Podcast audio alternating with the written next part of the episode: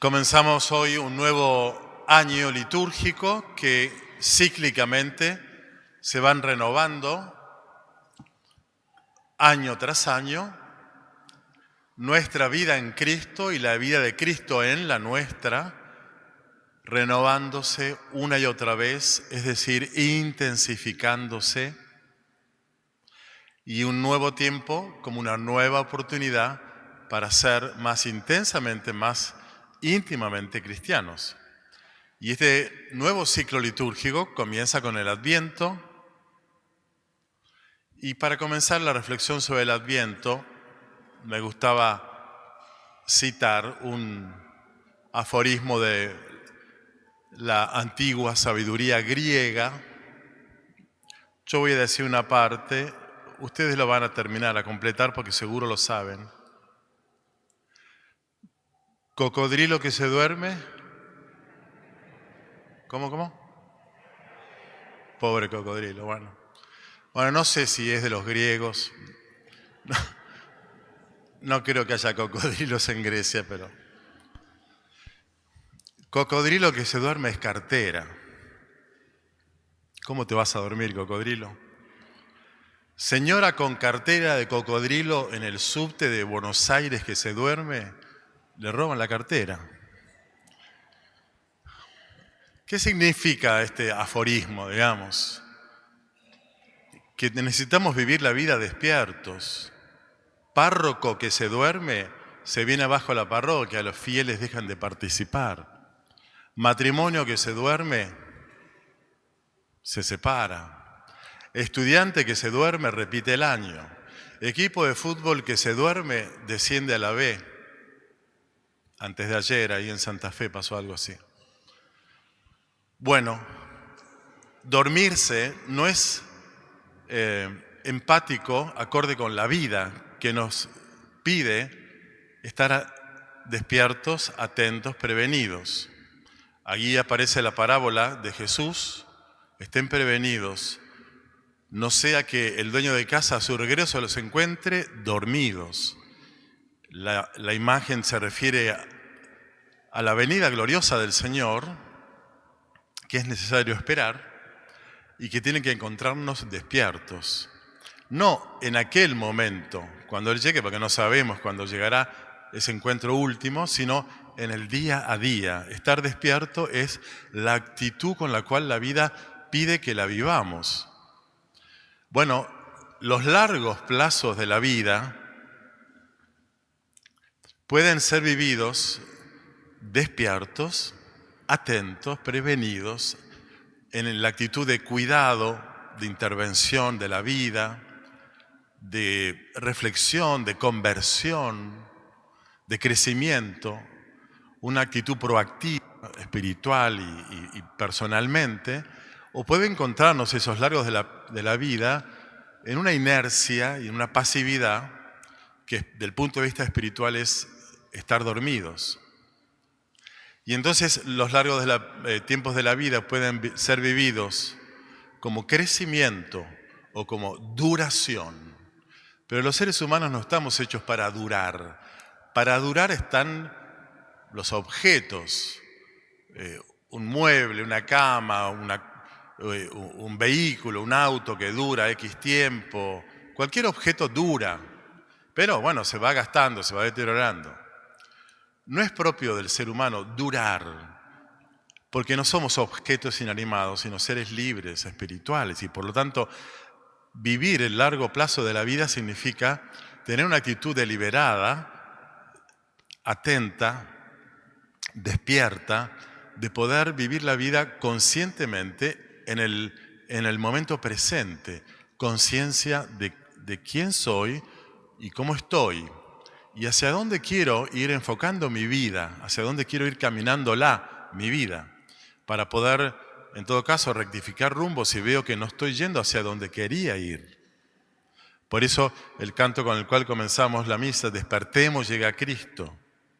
Ese despertemos es entonces la actitud de, de atención a la vida para que la vida no se degrade, Fíjense cómo los ciclos litúrgicos, el ciclo significa un periodo temporal que se va recreando, reciclando, ¿no es cierto? No repitiendo. Porque los ciclos, por ejemplo, de la naturaleza, las estaciones del año, no se repiten, se recrean. Y entonces, bueno, a lo mejor este año no hay tanta sequía como el año pasado, hay más oportunidad de, siembra y cosecha en la próxima campaña, y esto significa entonces que cada ciclo natural no es la fotocopia del anterior, sino que es una nueva realidad, una nueva oportunidad que se abre para poder sembrar, cultivar, cosechar. Del punto de vista ahora digo más personal, un nuevo ciclo litúrgico significa inaugurar un tiempo de hombres y mujeres cristianos que en la fe le dan a Jesús la oportunidad de recrearse en nosotros, en cada uno de nosotros, en lo personal, en lo matrimonial, familiar, social y así.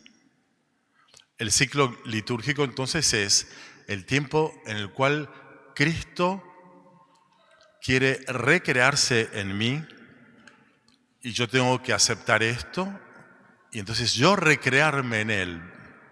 ¿Y qué significa esto? Básicamente que ser cristiano es un, es un ascenso espiritual mediante el cual yo soy más yo, más intensamente yo. Voy creciendo en mi propia condición de hombre, de mujer, de cura, de, de esposo, mujer, madre y así, en última instancia de persona, gracias a esa presencia que no es eh, inocua de Jesús en mí, sino es una presencia resucitada y resucitadora. Por tanto, la vida de Cristo es un, como un manantial que en mí va madurando y creciendo año tras año, reiteradamente, cíclicamente, para que mi vida de fe se vaya recreando. Y si se recrea mi vida, mi vida vive, no dura, vive. Mi matrimonio vive, no dura 20 años, 60 años, 50 años. ¿Cuánto que duramos juntos? No, papu, no es durar estar casado, es recrear el amor en las nuevas etapas de la vida. Y así con todas las demás dimensiones. Estar vivo significa entonces no repetir en, en la inercia de una duración que no tiene novedad. Y así como pasa con los ciclos de la naturaleza, que la, naturaleza por sí misma se recrea, también hay que admitir que la naturaleza muchas veces se degrada. Se degrada por la intervención del hombre, la, mayoría de las veces, lamentablemente. Es decir, que, que la vida tiene un enorme potencial, pero también está herida por malas intervenciones humanas que hacen que se degrade esa vida. Lo mismo pasa ya no en los ciclos de la naturaleza, sino en nuestros propios ciclos de vida personal y cristiana.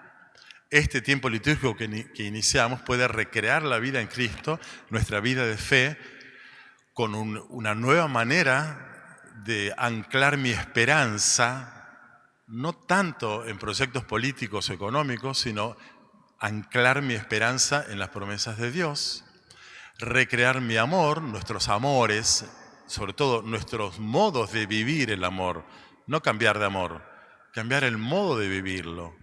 Y entonces, si, esto se va logrando, la inevitable degradación de nuestros pecados y errores no será tan grave porque es mucho más fuerte mi propósito de recrear mi vida en Cristo. Por eso es que el autor del, del libro de Isaías hace un mea culpa inmenso, tremendo, una especie de examen de conciencia de, la apostasía del pueblo judío en aquel tiempo, la infidelidad, la alianza con Dios, y Isaías reconoce y, golpea el, pecho, digamos, por, los pecados, pero termina esperanzado, diciendo, Señor, estamos en tus manos como la arcilla en las manos del alfarero, somos la obra de tus manos. Todos nosotros somos como una obra preciada, amada, recreada incesantemente por el amor de Dios. Somos obra de Dios. Somos también obra nuestra. Y en la medida que haya sintonía entre lo que nosotros hacemos con nuestra vida, con lo que Dios va haciendo de nosotros a través de la vida, cuando hay sintonía, entonces vamos recreándonos. Pero cuando nuestras intervenciones van dañando la obra de Dios, en lo personal, en lo familiar y así, bueno, le damos más trabajo a Dios. Por suerte Dios es poderoso en obras, tiene mucho tiempo y nos pide entonces iniciar este nuevo año litúrgico con esa actitud de estar despiertos y prevenidos. Todos tenemos un plazo de vida, digo los años que nos toque vivir este, aquí. En algún momento el Señor vendrá a nuestro encuentro definitivo y esto entonces no nos tiene que, alertar en, en, el sentido de, uy, en cualquier momento me agarra el patatús y me voy al otro lado, sino que sabiendo que inexorablemente el Señor viene a nuestro encuentro desde el futuro, ir yo, nosotros, hacia ese futuro, explorar lo que queda de carretel en el ovillo de mi vida, cuánto queda como potencial en mí para seguir explorándolo y viviéndolo. Entonces estar despierto es ir al encuentro de quien viene a mi encuentro. Y entonces caminar hacia adelante es eh, una, un, está motivado, diríamos, por un deseo, por una esperanza, como cualquiera de ustedes que, eh, no sé, emprende un viaje afuera a encontrarse con un hijo, una hija que está, no sé, está viviendo afuera porque se, se fue a vivir afuera. Entonces están esperando que llegue el momento para ir al encuentro de esa persona que tanto quieren. Bueno, la vida es ir hacia el encuentro de un Señor que viene día a día a nuestro encuentro. Y hoy es este encuentro, y hoy nos encuentra despiertos y con el deseo, ojalá, de estrenar actitudes en, esta, en este adviento, en esta próxima Navidad y en este año, actitudes nuevas. Que no seamos una fotocopia degradada del año pasado.